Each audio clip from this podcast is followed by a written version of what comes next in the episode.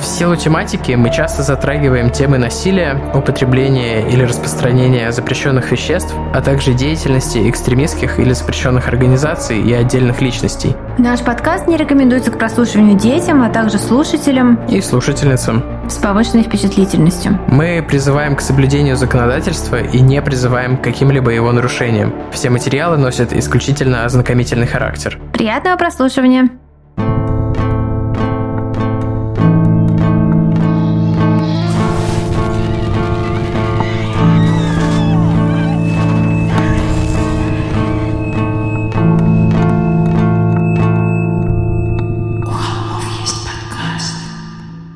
Всем привет! Вы слушаете «У холмов есть подкаст». Привет, это мы, Тима и Валя, ваши бессменные ведущие этого подкаста. Мы сегодня выбрали тему. Мы, в общем, подумали, как нам оставаться в рамках выбранного направления, но дать людям возможность немножко испытать положительных эмоций. Вот. И поэтому тему выбрали такую очень, с одной стороны, перекликающуюся с нашим текущим положением вещей в разных перспективах. Я чуть позже уточню, что имею в виду. Но в то же время такую как бы дающую надежду на будущее, как бы это, может быть, ужасно не звучало, э, сейчас поймете почему, но ну вот это эмоции, которые многие испытывают сейчас, по крайней мере, я бы, наверное, так сказал. Да, это будет определенно feel good выпуск. Я получила удовольствие от подготовки этих э, материалов. Ну там, как обычно, мне кажется, будет немножко bittersweet. Ну, ладно. Там просто итог же в итоге,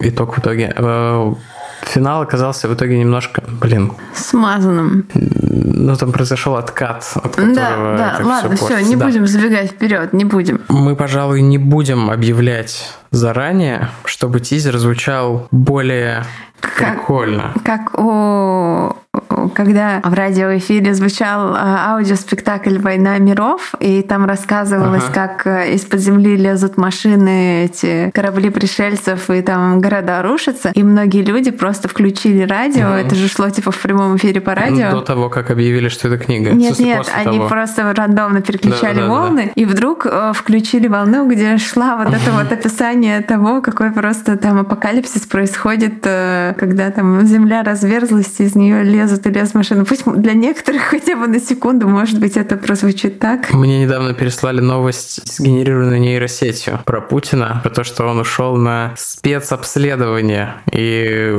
типа, были шутки в комментариях, что спецобследование, как, типа, что спецоперация — это эфемизм, а вот это точно так же спецобследование — это эфемизм для, типа, какого-нибудь хирургического вмешательства. Но оказалось, что это нейросетью сгенерированная новость, и вот этот вот лучик надежды, к сожалению, погас. Ну, там на Бедузе пару дней назад была, какая, была какая-то новость с лучиком ну, надежды. Но вот она такая такое. вот это, да. Э, он сказал, она сказала. Короче, сын маминой подруги, да. Нет, там, э, судя по тому, что об этом многие говорят, есть какое-то такое настроение, но как бы насколько оно выльется или не выльется в какие-то действия и факты, это сложно предсказать за... до того, как это произойдет. Да. Пожалуй, перейдем к тексту выпуска.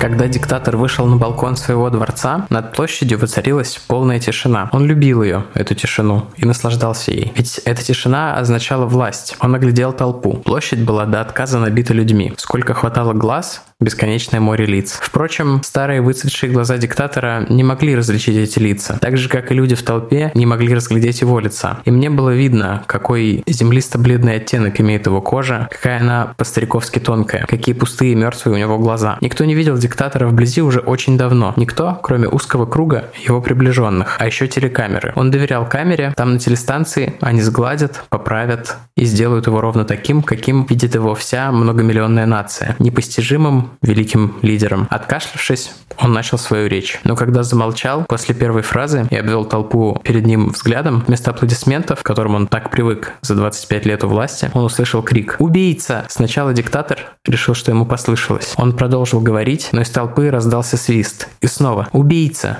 Убийца. Диктатор побледнел. Его челюсть начала ходить туда-сюда, как у механизма, который дал сбой. Это не скроют даже лучшие мастера с пропагандистского телеканала. «Убийца!» – рычала в один голос стотысячная толпа и неумолимо приближалась к дворцу. Диктатор повернулся и бросился бежать. Дата 21 декабря 1989 года. Бухарест, Румыния. Дисклеймер. Все румынские названия, которые произносим мы, могут отличаться от того произношения, как их произносят румыны. Простите нас, дорогие румыны. Николай Чаушеску родился 5 февраля 1918 года в маленькой румынской деревушке Скорничешти в Жудице Олд. Жудец — это название административно-территориальных единиц в Румынии. Всего там 41 жудец в настоящее время. Это такой сайт-бар, спонсорд э, by Википедия. Чаушеску был третьим из девяти детей в крестьянской семье. Его отцу принадлежало 3 гектара земли и небольшое стадо овец. Но кроме этого он был еще местным деревенским портным. Шил всегда и шил неплохо. Так он и содержал свою многочисленную семью. Вот э, овцы, земля и портновское дело. Но жили они все равно чрезвычайно бедно бедные едва сводили концы с концами. Поэтому после того, как Николай э, в 11 лет закончил начальную школу, родители были вынуждены забрать его, и несмотря на его высокий средний балл, явные ум способности, э, его образование на этом было закончено. Мальчика отправили в Бухарест жить со старшей сестрой. Хотя есть и версия биографии, которая утверждает, что он бежал от своих абьюзивных религиозных фанатиков родителей, но не знаю, чему верить. Думаю, что это драматизация э, как бы для того, чтобы там образ более яркий русский. Ну, еще противопоставление социалистической идеологии религиозной. Ну да, ну да, он же... А в Румынии все суперкатолики, да? Я не знаю.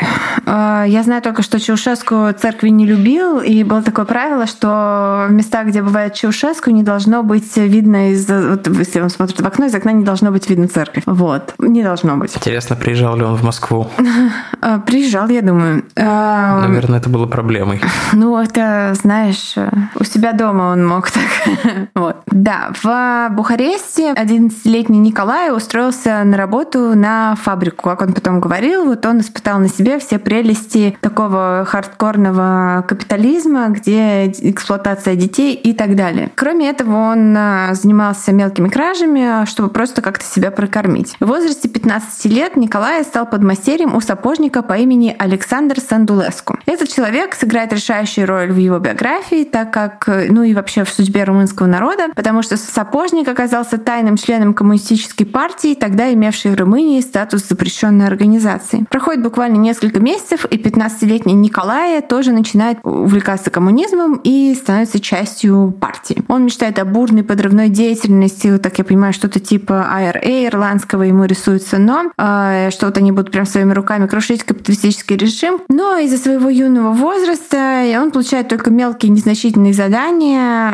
от руководства ячейки. Вот. И тем не менее, даже несмотря на то, что он никаких особо ответственных задач не выполняет, уже в 1933 году он, то есть 15 лет, он впервые попадает в поле зрения полиции, его арестовывают за драку во время производственной забастовки. В 17 лет его задерживают снова, на этот раз за сбор подписей на петиции в защиту работников железной дороги, который грозил суд за участие в стачке. Подобных арестов с ним произошло еще несколько, и все они были до наступления совершеннолетия. Даже, можно сказать, вот за счет этих постоянных э, стычек с полицией прославился в рядах коммунистической партии за свою вот э, такую, ну, кипучую деятельность, которая вечно приводит. То есть я так понимаю, что эти аресты говорят о том, что он э, был не очень умелый ловок в этой деятельности тайной организации, если его постоянно ловили и сажали. Ну, не знаю. Там зависит от контекста. Я знаю, что, например, на митингах в России можно в целом так себя вести, чтобы полиция на тебя большого внимания не обращала, но в то же время можно идти мимо и оказаться в такой ситуации, что тебя загребут. Ну, то есть это... Не знаю. Тоже не знаю. В его досье, которое вела секретная полиция Румынии, он был охарактеризован как опасный коммунистический агитатор и распространитель пропагандистских антифашистских э, материалов. Тут мы возьмем сайт-бар и поясним. Румыния в начале Второй мировой войны пыталась держать нейтралитет, но потом, выбрав из двух зол, по их мнению, меньшее, прикнула к союзникам Гитлера. Вот, то есть Румыния воевала на стороне фашистов.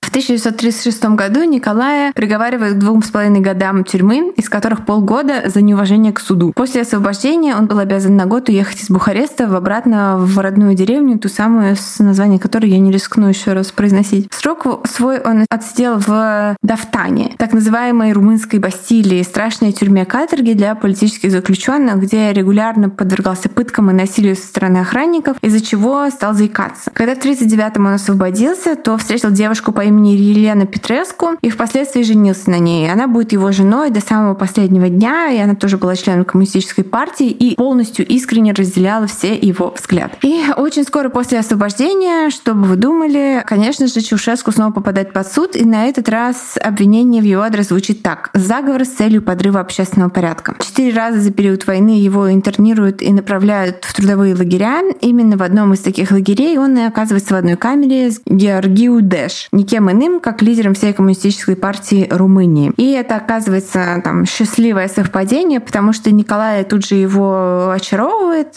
как бы становится его таким протеже и правой рукой. Георгий, вот этот лидер коммунистической партии, был в тюрьме на особом счету, в том числе из-за того, что регулярно платил охране взятки а в обмен на то, чтобы коммунистов особо не трогали. Их всех поместили в один блок и предоставили им относительную свободу с условием, что те не попытаются сбежать. И там под руководством Георгии Удеш проходили так называемые сеансы самокритики. Это когда в коммунистических партиях заставляют привнившихся членов анализировать свои поступки и взгляды, искать в них недостатки и рассказывать, как ты против работу над ошибками, типа, как я неправильно понял учение Маркса, типа, как я исправлюсь и правильно пойму учение Маркса, что Маркс на самом деле имел в виду. Для меня это звучит очень похоже на практику, которая в секте, недавно читала какую-то книжку про секту, и вот там э, было такое, что всех участников секты заставляли рассказывать, а по-моему, это даже было у, у, у Аум Синрикё, где все, рассказывать просто себя, говорить про себя гадости, и все остальные с тобой э, должны были добавлять, и как бы, ну, короче, окей, такие... Э,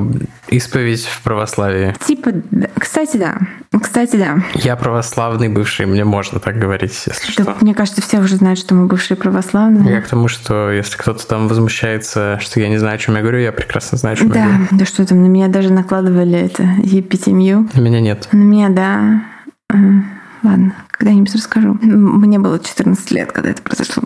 Да, в общем, самокритика практиковалась. И есть информация, что в ходе таких сессий Николай, собственно, избивал сомневающихся партийных членов для пущей убедительности. То есть он был таким кулаки партии. Эти сессии самокритики помогли Георгию Дэш э, укрепиться в роли идеологического лидера румынской партии. То есть, видимо, чтобы быть идеологическим лидером чего бы то ни было, нужно быть таким э, агрессивным и со странностями.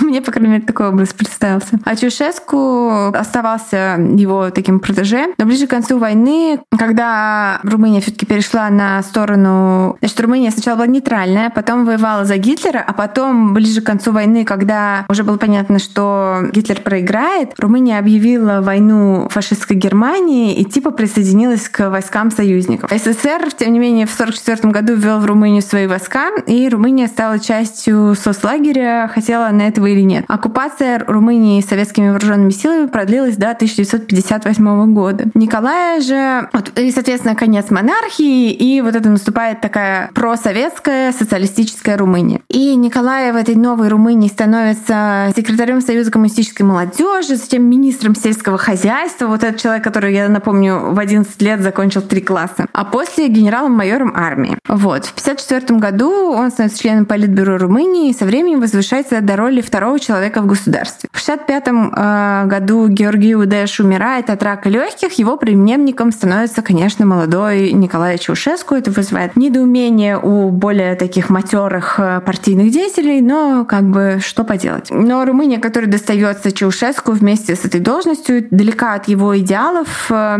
пусть его предшественнику удалось добиться выведения из нее советских войск, основным механизмом контроля над населением являлась э, секуритата. Это ну, румынское КГБ, только намного жестче, как я понимаю. Я не думаю, что намного жестче. Я думаю, что просто его преступления более более широко обсуждались а, в свое время. Ну, может быть, потому что, да, они рассекречены, да. Как бы можно ну, да. сходить в... Можно было раньше поехать за границу и сходить в Таллине в музей, который в подвале здания КГБ, и там а, показано, где все... Выпусков, да.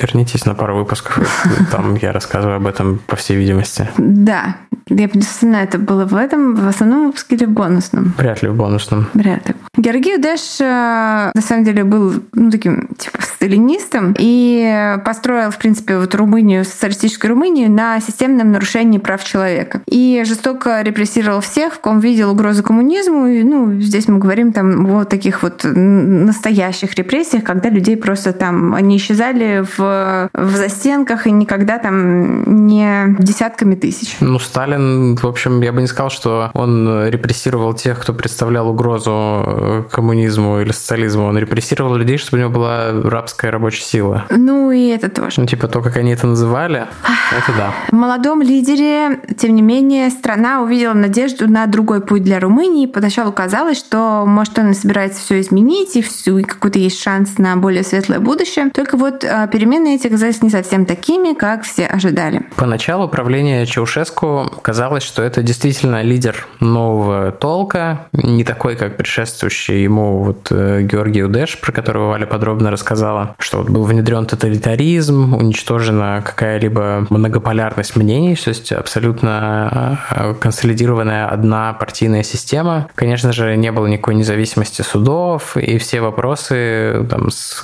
теми, кого власть считала оппонентами, решались с помощью секуритаты, которая там КГБ, НКВД, НКВД и КГБ это более-менее одно и то же, это разные названия одной и той же организации в разные периоды времени. И, конечно же, все подчинялись как бы лично лидеру государства, ну, то есть, как там говорим, партия, подразумеваем Ленина и все такое. Подмена коллективного и персонального. И занималась, конечно же, репрессиями в самых жестких видах, всех неугодных. Чаушеску взял курс на независимость условную, по крайней мере, на отдаление от СССР, и рост не только как бы экономики Румынии внутри страны, но и значимый выход на международную арену. Он мечтал сделать свою страну сверхдержавой, если это вообще термин применим к странам ну, с относительно небольшим населением, но тем не менее. Но он хотел, чтобы с его страной, по крайней мере, все считались. В принципе, желать для своей страны как бы высокого статуса на международной арене – это нормальная цель, но средства, которые он выбрал для достижения, были, во-первых, ужасные, во-вторых, привели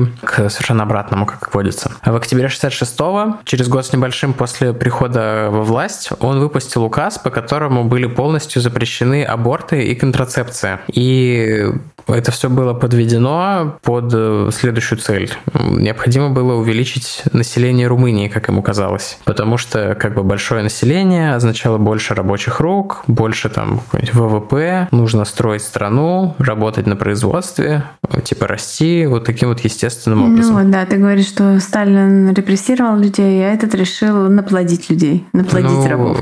Да, видимо, им не доставало. Ну, Потому что аборты, насколько я знаю, в СССР никогда не были запрещены. Ну, они были как бы в фраунду пон, то, что называется.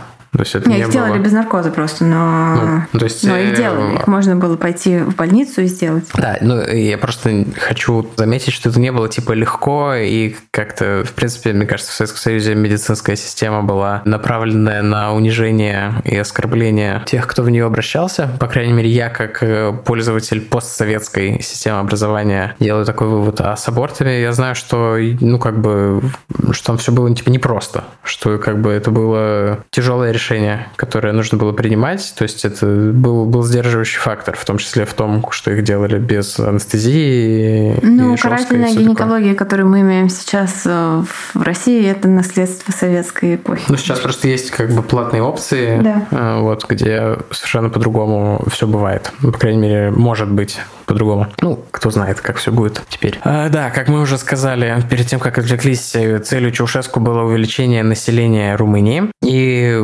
конечно же, вот все эти меры привели к э, незамедлительному росту нелегальных абортов и вообще всяких там каких-то народных средств и прочего. Но, конечно же, вместе с нелегальными медицинскими практиками и народными средствами э, рискованными увеличивается смертность, в данном случае среди женщин. Кроме того, в десятки раз увеличилось число число нежеланных детей, в том числе больных, то есть тех, ну, там, когда люди, например, в целом не планировали заводить детей в силу каких-нибудь там генетических, например, заболеваний, но поскольку не было никаких возможностей для контрацепции или абортов, дети все равно рождались. Таких нежеланных детей часто подбрасывали куда-нибудь или оставляли в роддомах, ну или же просто как бы там выставляли буквально в коробке на смерть на морозе ночью. Вот. Контрацепция хоть в какой-то форме позволялась э, женщине только после пяти детей. То есть если у женщины есть пять детей, которых она родила, позволялось приобретать какую-то там контрацепцию, я точно не знаю какую. Это, конечно же, привело к настоящему кризису, несмотря на то, что женщинам давались льготы и декреты там, всякие выплаты на детей. Ну, как бы, как можно... Мне кажется, ребенок это настолько большая нагрузка на семью, что сложно ее как-то компенсировать. Вряд ли эти выплаты были соразмерны. И, ну, уже тогда большинство людей не было готово иметь там 5-10 детей, потому что мы говорим не про там какой-нибудь сельское население, где вся работа вручную, а про уже начинающее урбанизацию общества, где как бы все живут в квартирах, как бы пространство не бесконечно, и там сложность стоимость образования, обеспечения ребенка всеми нуждами достаточно высока. Но Чаушеску, как бы, как вот он как раз родился в крестьянской семье с девятью детьми, это было как бы непонятно, и мне кажется, такие люди, авторитарные правители в целом склонны к популизму и к поиску простых решений для сложных задач. И вот он считал, что вот такой вот простой арифметикой можно решить проблему с населением и тем самым обрек на страдания всех женщин Румынии. Кроме этого, он практически запретил еще и разводы. Их суд разрешал только в каких-то там супер исключительных случаях, то есть это было почти нереально получить развод. Взлетела, конечно же, и детская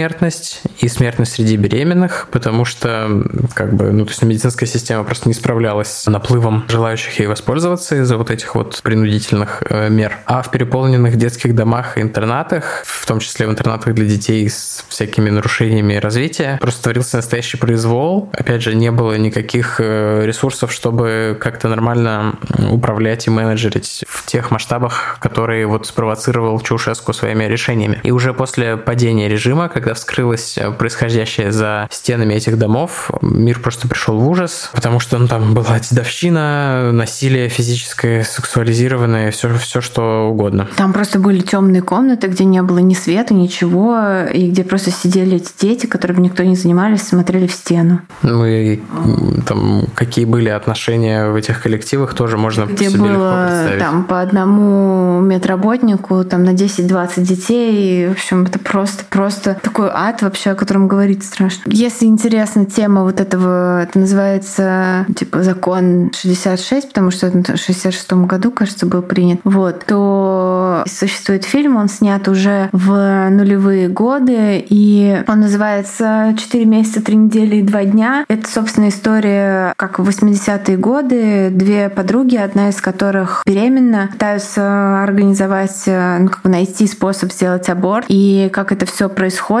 э, через что этим женщинам приходится пройти, чтобы получить такую вот как бы базовую вещь, которая просто является частью такого основного ну, пакета не знаю, прав человека. Вот. Просто я еще в ужасе нахожусь от того, что прочитала новость, что в России заканчиваются запасы препаратов, необходимых для медикаментозных абортов. Вот. Поэтому что будет э, сейчас, скорее всего, там все это будет делаться по старинке, там, выскабливанием и так далее. То есть я просто ну, в шоке нахожусь, как все, наверное. Но, в общем, фильм э, жесткий, такой прям жесткий. Ну, четыре месяца, три недели и два дня называется. Рум, румынский. Возвращаясь к основной теме, тем не менее, в правлении Чаушеску были условно положительные моменты. Многие там из теперешних его почитателей, вот давайте концентрироваться на хорошем, предлагают. Ну что ж, для справедливости мы это тоже все перечислим. Но в то же время я не считаю, что какие-либо хорошие дела компенсируют плохие дела, потому что хорошие дела — это дела по умолчанию, мне кажется. То есть, в принципе, человек, избираемый на какую-то должность высокую, тем более, если какой-то там руководитель государства обязан делать э, хорошо для своей страны. В демократической системе он просто не, не будет избран на следующий срок, если он не делает хорошо. А если он делает плохо, то он должен быть за это наказан, как бы отстранен и предан суду, что, в общем, к этому придем чуть позже. Ну, в общем, ладно, возвращаюсь к описанию более-менее неплохих решений, которые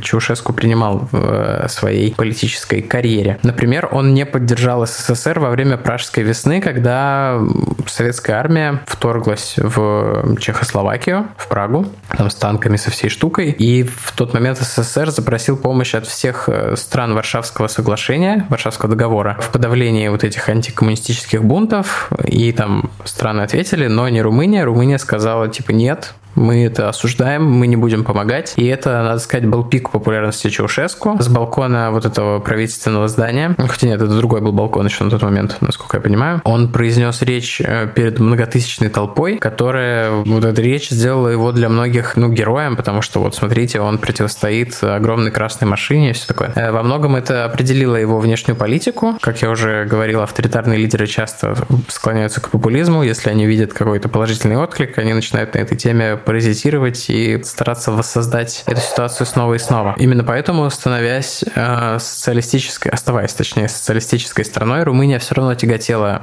ближе к Западу. Чаушеску дружил там со многими мировыми лидерами, например, приглашал в гости Никсона, получил орден почетного легиона во Франции, это высшая награда, насколько я знаю, и звание рыцаря от Елизаветы II, это тоже, типа, мне кажется, высшая степень, которую можно получить в Британии, может быть, нет, может быть, может может быть, есть что-то круче, но, по-моему, нет. От Елизаветы II вечно живой, вечно молодой. А, ну, лол. Румыния вошла, например, в Всемирную организацию здравоохранения, что было нетривиально для социалистических стран, и участвовала в Олимпийских играх. Например, в там, Советский Союз часто бойкотировал, по крайней мере, несколько раз бойкотировал Олимпиаду, да? Или нет? Да, бойкотировал. Или это Советскую Олимпиаду бойкотировали И Советский страны. Союз бойкотировал. Вот, но, в общем, Румыния не гнула свою линию. А Румыния участвовала во всех Олимпиадах, ничего не бойкотировала. А население росло, и из аграрного становилось городским. В принципе, это не... Для этого не нужно быть тоталитарной диктатурой, чтобы крестьянское население становилось городским и урбанизировалось. Это абсолютно естественный процесс, который в 20 веке происходил во всех странах, там, кроме э, супер развивающихся, в смысле супер на ранних этапах развития находящихся там типа африканских, ну то есть в европейских странах, во всех это так или иначе произошло, и вот вопрос, очень много вопросов к урбанизации, индустриализации, к ее цене в разных странах. Мне кажется, что в демократических странах эта цена более оправдана, чем в социалистических, но в общем ладно, я опять ухожу от истории. Со стороны все выглядело как начало процветания для Румынии, ну, впрочем, как там и для многих, как я уже сказал, стран, то есть на фоне абсолютно естественного роста правитель выглядит крутым менеджером, хотя на самом деле он просто присутствует при абсолютно естественных процессах. Ладно. Тем не менее, то, что на самом деле происходило внутри Румынии, никогда как бы не разглашалось, и публичные огласки, тем более за пределами страны, не придавалось. Вот все плюсы плюсами, но как бы тоталитарные диктатуры ответственны в большей степени за минусы, которых могло бы и не быть. И вообще, кто знает, какой политический курс страны сложился бы, если бы Чаушеску не подружился с лидерами как бы вот этого восточного блока социализма, а конкретно с лидерами Китая и Северной Кореи. От них Чаушеску узнал о том, что как бы как в кавычках правильно делать культ личности, как эти механизмы работают и каким результатам приводят. Его прямо поражает и восхищает то, как относятся к своим лидерам люди в этих странах. Например, вот в, я сейчас почти досмотрел сериал «Как стать тираном» от Netflix прошлогодний, и там вот, э, про Ким, династию Кимов отдельная серия, где, в общем, говорится о том, что они себя возвели в ранг богов, и вот это вот, типа, вот степень проникновения культа личности там, это вот, типа, идеальный пример того, как э, нужно делать, если хочешь быть тираном. Вот, поэтому э, Чаушеску учится у лучших, там все вокруг украшено портретами, все цитируют какие-то там учения, книжки, ими написанные и так далее. Вернувшись в Румынию, он начинает внедрять такую же практику дома. Причем культ личности распространяется не только на него, но и на его жену Елену, которая становится председателем, э, ой, нет, да, да, председателем Академии наук, не имея даже как бы среднего образования. Народ Румынии там, служащие и работники производства теперь обязаны изучать речи Чаушеску, везде появляются его портреты, а кроме этого в центре Бухареста начинается строительство самого тяжелого в мире здания, им нужен был, видимо, какой-то рекорд, и они выбрали рекорд по весу. Ну, мы при приложим фотографию этого дворца, угу. потому что он построил себе на государственные деньги совершенно огромный дворец и сделал это просто посреди столицы. Ну, это типа здания правительства, правительства но на самом деле это, да. Сейчас это здание парламента в а еще там Бухаресте. два музея, и что-то там сдают угу. офисы, и еще чего-то, ну, еще чего-то, да. потому что оно просто, блин, дофига огромное. Оно, во-первых, супер, супер роскошное, там всякие инкрустированные алмазами канделябры были, и всякое такое. Я не знаю, там он в три раза больше а Версаля или что-то такое.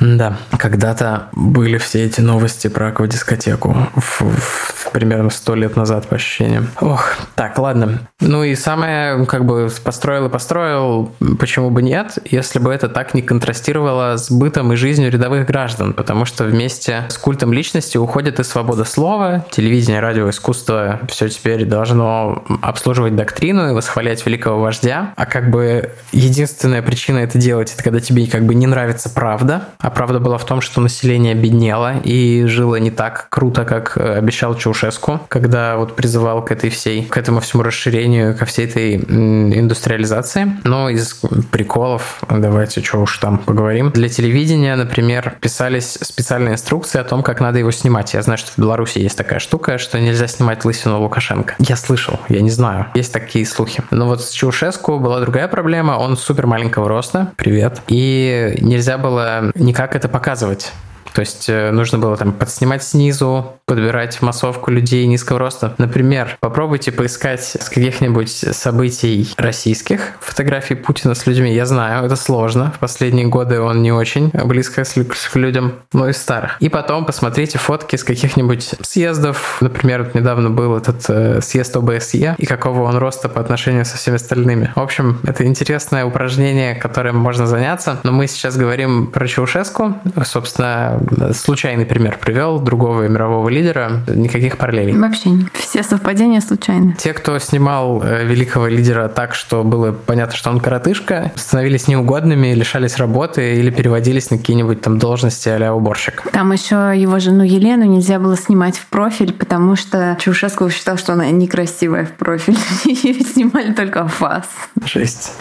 Смесь э, тоталитарного бреда и сексизма в одном. В 73 году случился нефтяной нефтяной кризис, очень как бы повлиявший на историю Советского Союза и на формирование, например, класса хэтчбеков как автомобилей, потому что малолитражные автомобили внезапно стали супер актуальными. В общем, события, которые, мне кажется, недооценивают в учебниках истории, а на самом деле это вот э, одна из причин, почему мир выглядит так, как выглядит сегодня. Началось там все из-за того, что страны ОПЕК, а тогда это как-то называлось чуть по-другому, по-моему, отказались продавать нефть тем, кто поддержал Израиль в войне судного дня, которая там связана с очередной попыткой вот окружающих Израиль и несогласных с его существованием арабских стран, в кавычках, они говорили, по-моему, сбросить Израиль в море, если я не путаю. Там была еще какая-то шестидневная война, извините, пожалуйста, я в хронологии истории Израиля путаюсь. Наверное, это разные войны, но в любом случае, вот из-за той, которая произошла в октябре 73 года, случилось вот это как бы обратное нефтяное эмбарго, и оно спровоцировало резкий скачок цен на нефть, а вместе с этим и экономический кризис, связанный с тем, что, ну, в общем, на как бы, нефти было завязано уже очень много разных производств, ресурсов по всему миру. Ну да, как мы видим сейчас. Но сейчас это гораздо менее как бы... Нет, но у меня уже да. больше, чем в полтора раза бак бензина подорожал. В полтора? У меня стоил 50, теперь 85 стоит. Ну ведь цены выросли не в полтора раза. А бензин сейчас стоит 1,7, в пандемии он стоил 92 цента. Mm, ничего себе.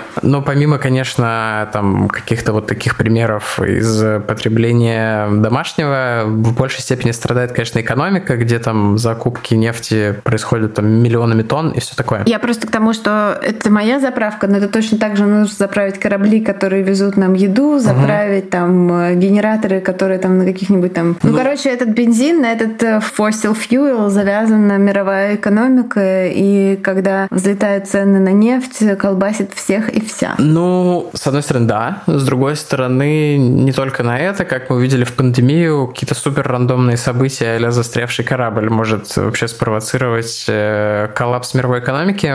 Я вот мы находимся тоже, в состоянии да. такого. Ну это более традиционный коллапс, взлет цен на нефть. Это коллапс, который уже да. все понимают, что это такое, когда корабль застревает или мегавирус. Сейчас я просто к тому, что современный мир работает вообще как суперсложный механизм, который все элементы с друг другом очень связаны. И, конечно, такие события, как сейчас, провоцируют какие-то неполадки в этих процессах. А ну тогда уже мир выглядел, конечно, не так он был глобализован, как сейчас, но тем не менее это уже э, вот одно событие достаточно локальное повлияло вот так вот на цены на нефть, а потом на все остальное. Так, ладно, что-то мы опять ушли в какие-то очень э, далекие пространные рассуждения. Вернемся к Румынии, потому что Чаушеску воспринял эту ситуацию как возможность для Румынии разбогатеть и заявить о себе. Для этого он планировал превратить Румынию в крупнейший хаб, крупнейшего специалиста по переработке нефти в Европе. Румыния бы закупала эту нефть, перерабатывала и продавала бы за огромные деньги нефтепродукты. Отличный, в принципе, план, но что может пойти не так? Во-первых, у Румынии не было средств на постройку этих заводов, и пришлось влезать в огромные государственные долги перед западными банками. Второе, свободные средства он тратил не на то, на что их, в общем, брал в кредит, а на помощь третьим странам,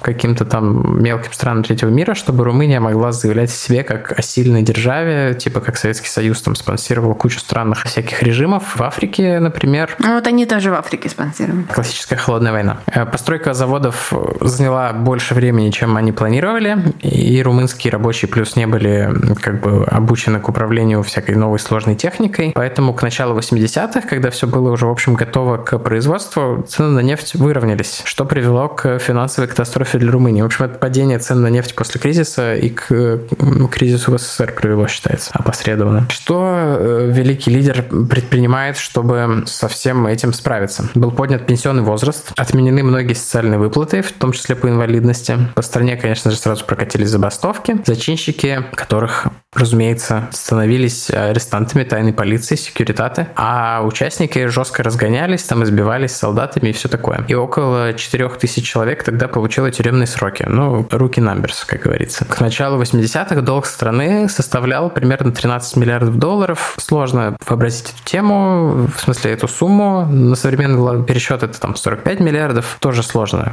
Ну, как бы очень много денег. У них не было Миллиард это миллион миллионов. Меня это всегда ставит такой такой в шок и трепет. Миллион миллионов. Люди очень плохо воспринимают большие числа, и поэтому между миллионом и миллиардом кажется не такая большая разница, как между там 10 и 100. Хотя на самом деле она на три порядка, а тут на один. Но это свойство психики человеческой. Диктатор считает, что как бы выплачивать э, внешний долг страны к концу 80-х это необходимость. Просто и... вопрос престижа. Да, и это означало для страны просто тотальную экономию на всем чем угодно. Для большинства населения это значило как бы жить за чертой бедности, то есть балансировать на грани выживания. Оборудование на производствах выходило из строя, устаревало, чинить его было не на что и неким, в общем, не было квалифицированных э, сотрудников для этого. Производства вставали, люди лишались зарплат, цены на электроэнергию росли в геометрической прогрессии. Вскоре очень немногие румыны могли себе позволить отопление, а по ночам в городах ради экономии выключалось электричество. Была даже какая-то норма, что там типа одна лампочка на семью, которую типа ты должен был выкручивать и вкручивать в той комнате, в которой находишься да, сейчас. Да, да, то есть это была жизнь в темноте. Это было почти десятилетие жизни в темноте для целой большой страны. При этом для вождя продолжали как-то устраивать дорогущие парады, по телевидению рассказывали там о том, как все круто развивается и о величии Румынии, а любые проблемы внутри страны сваливались исключительно на происки там Запада, СССР, в зависимости от политического климата сегодняшнего дня. Единственным источником информации о том, что происходит во внешнем мире, стали несколько типа не то чтобы пиратских, но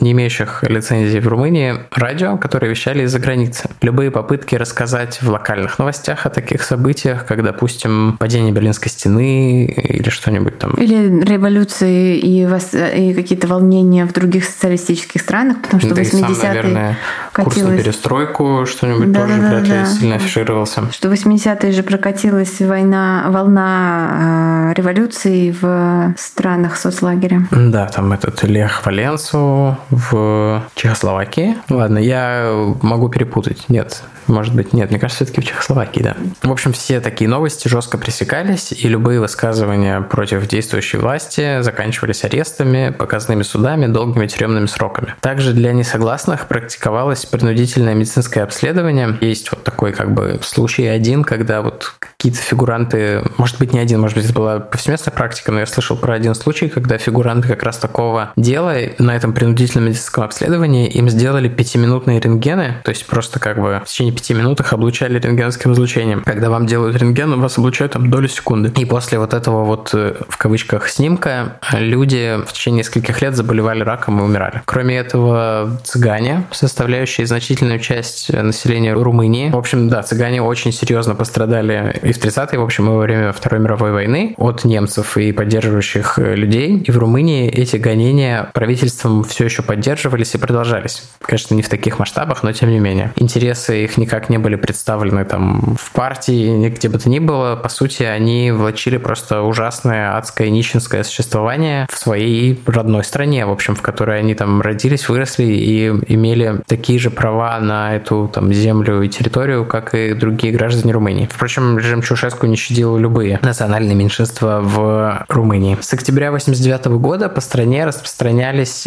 письма обращения к народу с призывами против действующей власти, подписанные там разными всякими видными деятелями культуры, науки, политики и прочих эм, направлений деятельности. Это произошло после того, как э, группу активистов, подписавших э, первое из подобных писем, задержали и судили. Это был такой жест солидарности от гораздо более широкой массы людей, как это часто бывает. Люди просто больше не могли и не хотели молчать. А Чаушеску тем временем переизбрался еще на пять лет на должности президента или председателя правительства, я точно не знаю, как называлось именно этот пост, Социалистической Республики Румыния Румынии. 16 декабря в Тимишааре народ вышел на улицу с протестом против депортации местного пастора венгерского происхождения. Он был такой как бы локальный политик, э, в своих проповедях агитировал против режима, рассказывал про несправедливости, про разные такие штуки. Сначала вышли румынские венгры, потом к ним присоединились, как всегда, присоединяются рабочие студенты в любых рассказах про протесты. Рабочие студенты — это э, движущая сила всего протеста. Ну и число там, недовольных пропорционально росло. В город приехала Секурите,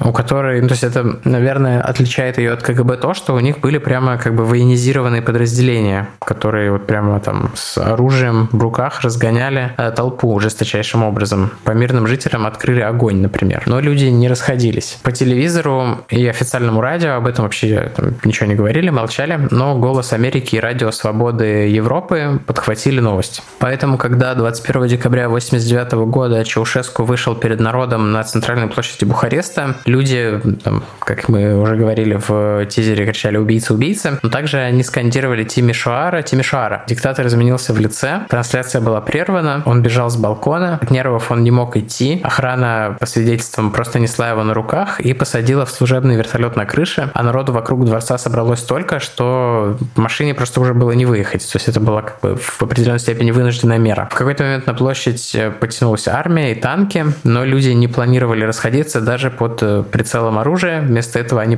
погромили кордон охраны и прорвались во дворец. Крушили и рвали, жгли все изображения диктатора, символику э, социалистической партии, ну и, конечно же, жены Чаушеску Елены. Вряд ли собравшиеся в тот день на площади люди думали, что они будут устраивать революцию. Но революция произошла. Это, можно сказать, было просто в воздухе, это было сильнее этих людей, это было вот то, что назревало и случилось. И совершенно стихийно у этой революции появился и символ. Это произошло, когда кто-то из центра румынского флага вырвал или вырезал герб социалистической Румынии. И вот этот новый флаг, чистый триколор, с зияющей дырой в середине, и стал символом революции. Люди повсеместно стали вырезать из центра флага старый герб. Выглядит прикольно. И я... просто вот над головой на танках э, с этим флагом это такое мурашечное зрелище. Эти флаги заполнили Бухарест и всю страну. Сотни тысяч людей выходили на улицу. И вскоре революционерам удалось штурмом взять телецентр. Они ловились на центральный, вот самый пропагандистский телеканал в прямом эфире просто вбежали в кадр. Одним из первых на камеру стал выступать известный румынский поэт-диссидент Мирсей Динеску. А, его еще на улице Букареста узнали люди, и тут немножко небольшой спойлер. Военные посадили его на танк и просто повезли его с этим флагом через весь город к телецентру. И попутно он он вот с танка призывал людей присоединяться, выходить из домов, э, не сидеть, а вот принимать участие. И в прямом эфире телевидения именно он прокричал в камеру, что тиран сбежал, оповестив всю страну о том, что произошло. То есть просто представляете себе в прямом эфире каких-нибудь... То есть сначала, как там, был, там была прямая трансляция речи Чаушеску, потом камера упала и начала там смотреть вверх, там какой-то топот ног, какие-то голоса. Потом, значит, эфир прерывается, потом начинается какое-то, как я поняла, вещание, где они пытаются что-то там сказать, говорящие головы, а потом в эфир вырываются люди и говорят, тиран бежал, угу. революция, выходите из домов, э, типа свергаем власть. У меня мурашки, пока это рассказываю. Вот. И э, люди просто, как описывают очевидцы, были пьяные этой свободой слова. Они просто, не был словесный понос в этом прямом эфире, они просто собрались, там кадры прикольные, их там в этот точку, где снимает камера, которая в прямом эфире вещает на всю страну. А, Все, что влезает в кадр, там несколько десятков человек, они просто вот так толкают друг друга плечами стоят, и все орут, все орут, орут. Что-то похожее, по-моему, было во время путча, когда, по-моему, наоборот, армия или полиция вломала дверь в, в этот в прямой эфир. Ну, что-то такое, да, было. Вот. Но тут вломился военный э, угу. полковник армии Чаушеску, и все вообще просто супер напряглись на мгновение все просто замолчали, но мужчина просто втолкнулся в кадр вот этот вот в первый ряд. Я смотрела прям, это же все, ну, снято, все это существует, эти записи. И э, он это сделал только, чтобы прокричать, что армия с народом. Но это уже и так было понятно, когда танки не стреляли в людей, а наоборот, э, там, типа, там женщин подсаживали на танки, там, типа, поэтов диссидентов подсаживали на танки, на танках везли их с этими с матюгальниками через весь Бухарест. Вау, вообще огонь просто. И просто выходит полковник и говорит, а армия с народом. Я был на митинге первый раз в семнадцатом году, и ощущение было, как будто бы ты пришел на какой-то такой, типа, акт неподчинения, а, что тут просто такой, типа, идите в жопу, а полиция прям там, типа, бьет дубинками людей. Ну ладно, окей, тогда дубинками не били, просто жестко задерживали. Но когда я был в двадцать первом году на митинге, было ощущение, что вот эти люди уже будут как бы... Короче, вот это уже... Это было в воздухе тоже. Поэтому я понимаю, точнее, понимаю, слэш завидую тем ощущениям, которые, наверное, испытали тогда люди. Но как бы в 21 году просто было мало людей на митингах. Там. Э, в России очень эффективно подавили уличные протесты. К сожалению, сейчас это не выглядит чем-то... Возможно, то должны, должен, должен какой-то систематический сдвиг произойти в сознании вот масс, в, массовых, в массовом сознании людей. То есть не тех там активистов, ну, да. которые так ну, ходят. Да, а... Ну да, ну да. Но тут как бы люди, когда они собрались слушать речь диктатора, там же типа вначале вот нагнали людей на эту площадь. Их всех нагнали, потому что положено было, когда он там свои какие-то обращения а, произносит, чтобы была толпа людей на площади. Этих людей нагнали. И это все произошло вот в этой нагнанной толпе. И когда они просто увидели танки и поняли, как бы каждый для себя понял, что даже если будут стрелять, они никуда не уйдут. Еще одна интересная черта таких вот э, тоталитарно-авторитарных режимов в том, что лояльность там ценится гораздо выше, чем компетентность, и поэтому со временем все позиции и должности должности занимают некомпетентные люди, но очень лояльные, а, которые придумывают, например, нагнать 100-тысячную толпу к дворцу тирана, людей, которым нахер не упало все это. Отличное, по-моему, политическое решение, принятое кем-то, что должна быть толпа, давайте сгоним толпу сюда. Давайте сгоним толпу студентов и рабочих заводов, которые самые категории населения, которым хуже всего. Вот. И тем временем а, Чаушеску и Елену погрузили просто на вертолет, потому что у него там отнялись ноги от ужаса, от всего происходящего, от осознания того, что происходит. И они были в воздухе, и тут по рации пришло сообщение, что армия перешла на сторону революции, и армия закрывает небо, и любой объект в воздухе будет сбит. И в спешке они, как я понимаю, садятся на просто проселочную дорогу среди сельской местности. Охранники Чаушеску останавливают первую попавшуюся машину, садятся к водителю, первому попавшемуся какому-то доктору, и приказывают ему ехать. А, чувак начинает втапливать просто в ужасе. То есть вы представляете, вы едете, вдруг садится вертолет, из него выходят какие-то телохранители и великий диктатор. И великий диктатор садится к вам там кряхтя и пердя на заднее сиденье, на переднее сиденье к вам садится телохранитель и говорит, едь. Вот, у чувака просто сломалась машина. Вот. И тогда они стали другую машину, и водителю приказывают ехать в укрытие. А, как я понимаю, у него была система вот этих укрытий по всей стране, которая находилась в здании сельскохозяйственного института а, в городе небольшом в 150 километров от Бухареста. Очевидно, был какой-то план, Чаушеску и его жена ждали, когда за ними приедут и их спасут. Вот, и за ними приехали. И приехала полиция, которая на этот э, тот момент уже тоже была вместе с армией, обычная полиция. Вот. И а, она тоже была с народом, и их задержали и передали в распоряжение Временного правительства, которое уже успело сформироваться за двое суток ну, там... после... Ну, там... Давайте закончим историю, да. и мы я закончим... скажу пару слов мы, мы просто хорошо расскажем историю, а про вот эти временные uh-huh. правительства чуть-чуть позже. Вот. Эта площадь теперь носит название Площадь Революции, площадь перед uh-huh. дворцом. Нет, нет, это другая площадь. Другая площадь. На площади Революции там что-то какая-то друг... В общем, там через несколько дней, по-моему, была какая-то еще митинг и что-то такое. Площадь э, перед дворцом называется Площадь Солидарности или что-то ну, такое. Ну, наверное, да. Вот. Э, народ продолжает тем временем уже много дней, там, три или четыре дня крушить правительственное здание, правительственное здание, уничтожают просто в нем все. Там, э, но при этом люди не мародерствуют, люди просто все жгут. Вот. Так а что мародерствовать, если никаких товаров, ну, услуг, золотых унитазов. Не... Э, а, во дворце туда, Да, во дворце, да. А, Золотые унитазы они оттуда не выносят. Бывший премьер-министр выходит к 100-тысячной толпе на балкон и произносит торопливую, испуганную речь, где сообщает о своей отставке. А, очень быстро называется новый премьер-министр, профессор, инженер из университета какой-то.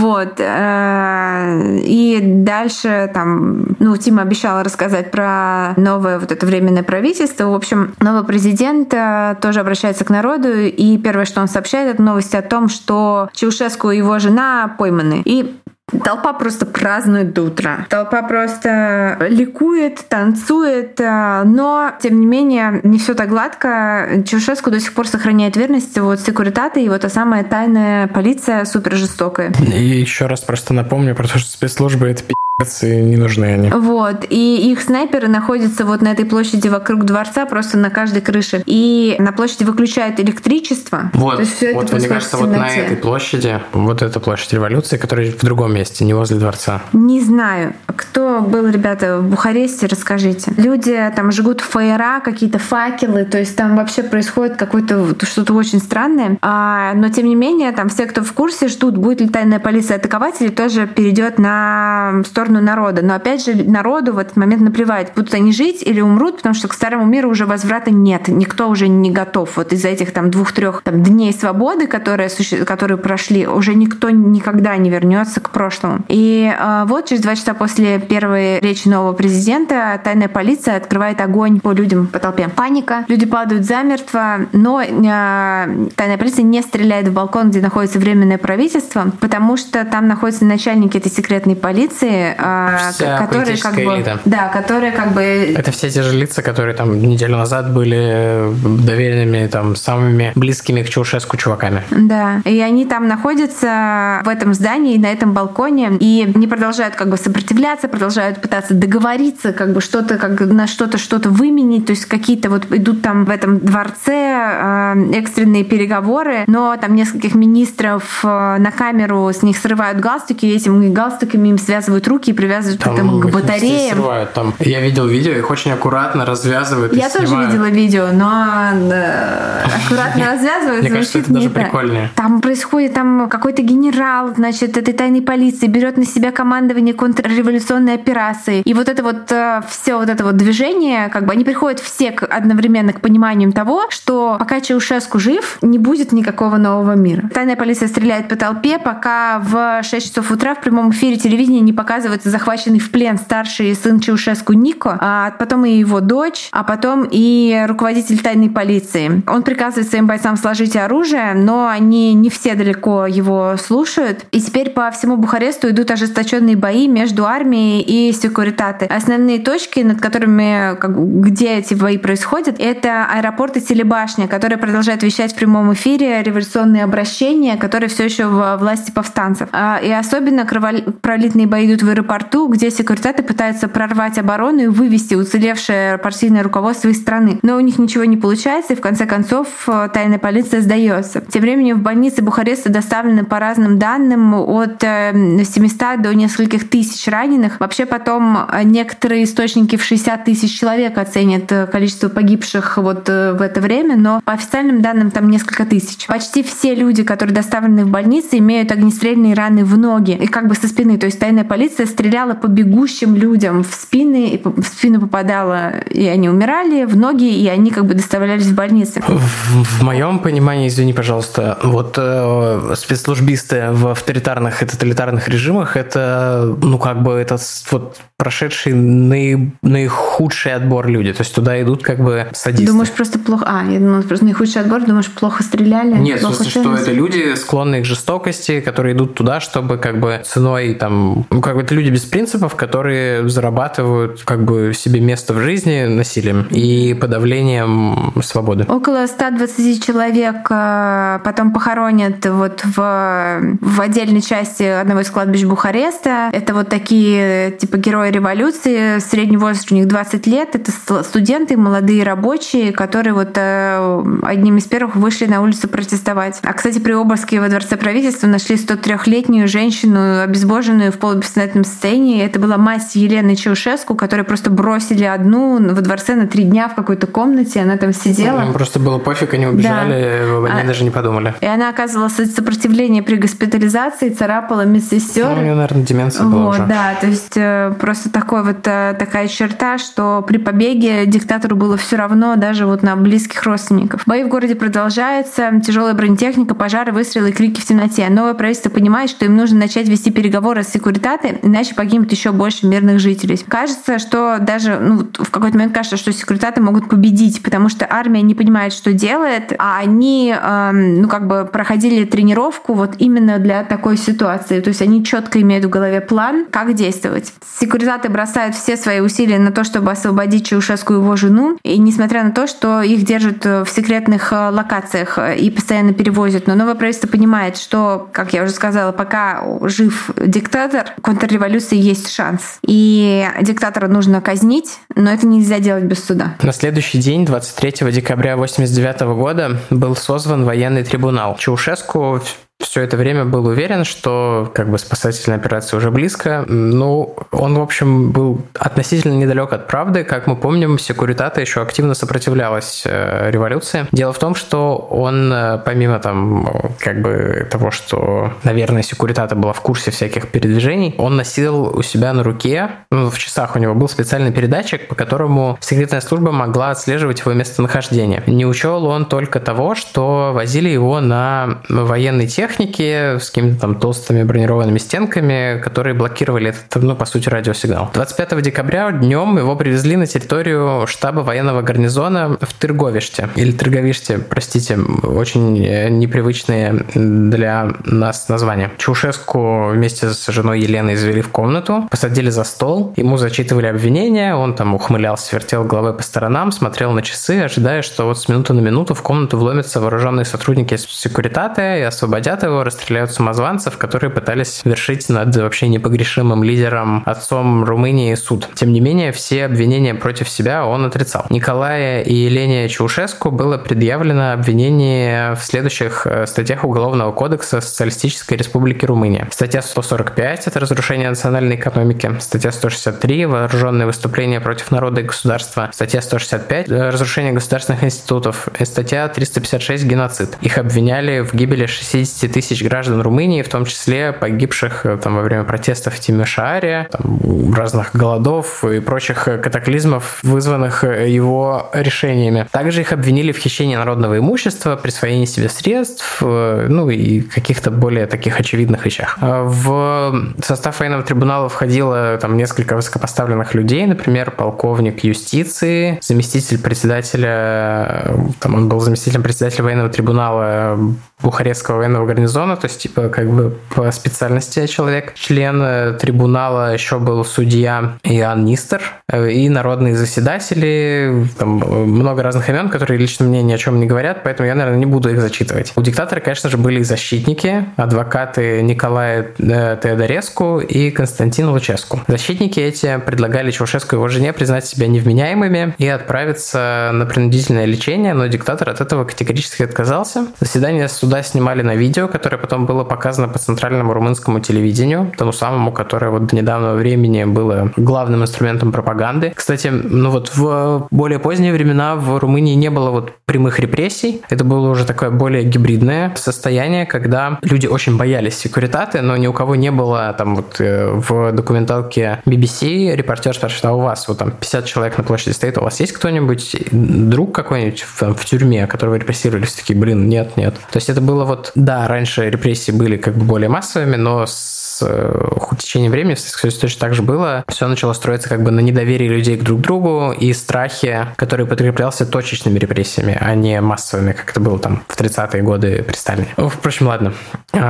Суд длился три часа, и к концу последнего часа до Чаушеску начало доходить, что суд — это просто формальность, и приговор давно вынесен, и как бы там, люди с оружием на улице уже готовы его расстрелять, и приговор этот вынесен не людьми в комнате, а вот всем народом Румынии. Диктатору и его жене связали руки, вывели их на улицу, поставили к стене в укромном углу воинской части возле туалетов. Чаушеску пел «Интернационал». Командир спросил, есть ли среди срочников-десантников, служивших в части, волонтеры, кто хочет э, произвести расстрел. Руку подняли все, были выбраны там несколько человек, но никто не хотел ждать, никто не дождался команды стрелять. Э, и они просто открыли огонь. В диктатора и его супругу было выпущено более 30 пуль. Ну, в смысле, попало. Выпущено было, наверное, гораздо больше. Э, до последнего вздоха Чаушеску не понимал глубины страданий, которые принес своему народу, и уже потом участники казни сожалели о том, что его приговор привели в исполнение так быстро. По их мнению, лучше было бы сначала, конечно же, заставить его увидеть всю ту боль и страдания, которые он причинил людям Румынии за годы правления, чтобы он знал, как люди рады тому, что ему там предстоит умереть, ну или даже провести остаток жизни в тюрьме. Я вот, например, против смертной казни. Чушеску и его жена были последними, кто был расстрелян в Румынии. Уже 7 января 90 -го года, там буквально через пару недель, смертная казнь была отменена, и это был один из первых указов нового правительства. Примечательно еще, что сам момент расстрела не был запечатлен хроникой, и вот когда... Потому что не успели включить камеру. Все были там просто в ажиотаже, да. Угу. И есть фильм, который документально по свидетельствам присутствующих там шаг за шагом восстанавливает события, и там вот есть эта сцена расстрела, ее часто используют для иллюстрации. А название фильма я не вспомню, но я думаю, что оно нагуглится легко. Но что. фотки есть все равно, фотки этих Фотки посмертные, да. да. Уже потом выяснилось, что счетов за границей Чаушеску не имел, но все его многочисленное имущество внутри Румынии, там эти золотые канделябры и прочее, было распродано с аукционов, включая вещи вроде нижнего белья, не знаю уж, кто их покупал, не говоря уже там о недвижимости, драгоценностях и всяких предметах предметах роскоши, которых у него было в достатке. Несмотря на революцию, последующую за ней там волну отречения от условного отречения социалистического тоталитарного прошлого, Румыния сейчас переживает период возрождения любви к своему убитому диктатору и ностальгии по там временам социалистическим. Более 60% граждан, согласно недавним опросам, хотели бы возвращения в ту эпоху и считают, что при Чаушеску они жили лучше. В завершение хочется сказать, что да, там очень сильны реваншистские настроения, как, в общем, и в России наследницы СССР очень сильные реваншистские настроения. И с моей точки зрения, скромной, это связано с тем, что, в общем, не произошло каких-то серьезных... Ну, в общем, не были осуждены преступления системы, были осуждены преступления Чаушеску очевидно, но не было каких-то вот фундаментальных институциональных преобразований. И в России точно так же не было. И все элиты, которые там в 70-е, 80-е годы занимали, там всякие лидеры занимали должности, они точно так же и продолжили их занимать, но типа открестились от Чаушеску. Не было каких-то необходимых иллюстраций, не было обсуждения, дискуссий на тему того, что тоталитаризм делает с обществом. Ну а сейчас просто как бы созрело целое поколение людей, которые тогда были молодыми, которые помнят это как времена их молодости, и поэтому, конечно, они ностальгируют по этим временам. Но поскольку это очень тяжелая и серьезная работа, где нужно называть виновных, нужно как бы договариваться о причинах и следствиях определенных политик. Ну, в общем, это делать тяжело, долго, и многие страны выбирают этого не делать, но как бы ничего забыть не получается, и все приводит, ну вот куда Россию привела сегодня, например. Пока Тима говорил, Марф мыл лапку себе, а теперь пару раз лизнул ногу Тиме. Это правда. Да, я, я подтверждаю, что так все и произошло. Кстати, у Марвина одна из домашних, домашних кличек Червяческу. Потому что он маленький домашний тиран. Он тиран, это правда. Вот так, наверное, мы и завершим сегодняшний выпуск. Э, надеемся, что, в общем, что пример того, как зло бывает наказано, принес вам некий позитивный опыт. Хотя, конечно, конечно, ну, это сами участники событий соглашаются, что стоило все сделать все же чуть иначе, но там вот было как бы в пылу всех этих событий было принято решение, которое было принято, и, ну, это, может быть, не лучшая версия, но точно не худшая. Да, но я пока и готовила выпуск, и пока вот сейчас рассказывала историю, у меня прям были мурашки похожи вот от момента, когда люди, вот просто происходит такое коллективное осознание, коллективное какое-то вот движение. Ну, я, я помню, что два года назад, когда я там смотрела в видео с протестов в Беларуси, я, mm-hmm. я ловила такой же эмоцию. Солидарность – это очень мощное чувство. Ну, на нем, в общем, и секты строятся. Но иногда это возникает по делу и э, само собой. И тогда это не только приятно, но и полезно. Да, да.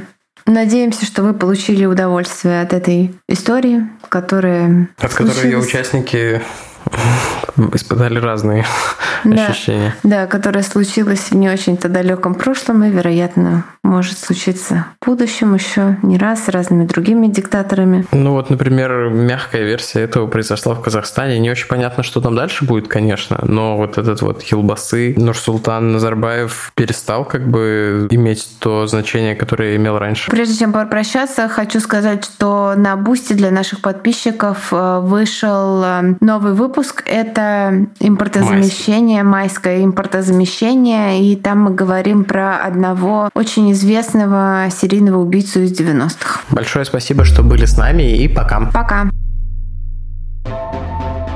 Вы слушали «У холмов есть подкаст» – независимое разговорное true crime шоу с комедийной подачей. Возвращайтесь на следующей неделе за очередной порцией подлинных историй о маньяках, тоталитарных сектах, резонансных убийствах и других настоящих преступлениях. Подписывайтесь на нас на всех платформах и в соцсетях. Инстаграм, Телеграм, Твиттер и ВКонтакте. Ставьте оценки, где это возможно, и оставляйте комментарии. Это помогает новым людям узнать о нашем подкасте. Также вы можете поддержать наш подкаст, оформив подписку на донейт-сервисе Boosty. Все ссылки есть в наших соцсетях. Если вы иллюстратор и хотите сделать обложку для одного из наших будущих выпусков, пишите нам в директ Инстаграма. Выпуск подготовили и презентовали Валентина Назарова и Тимофей Назаров. Монтаж и обработка звука Кирилл Мухрыгин.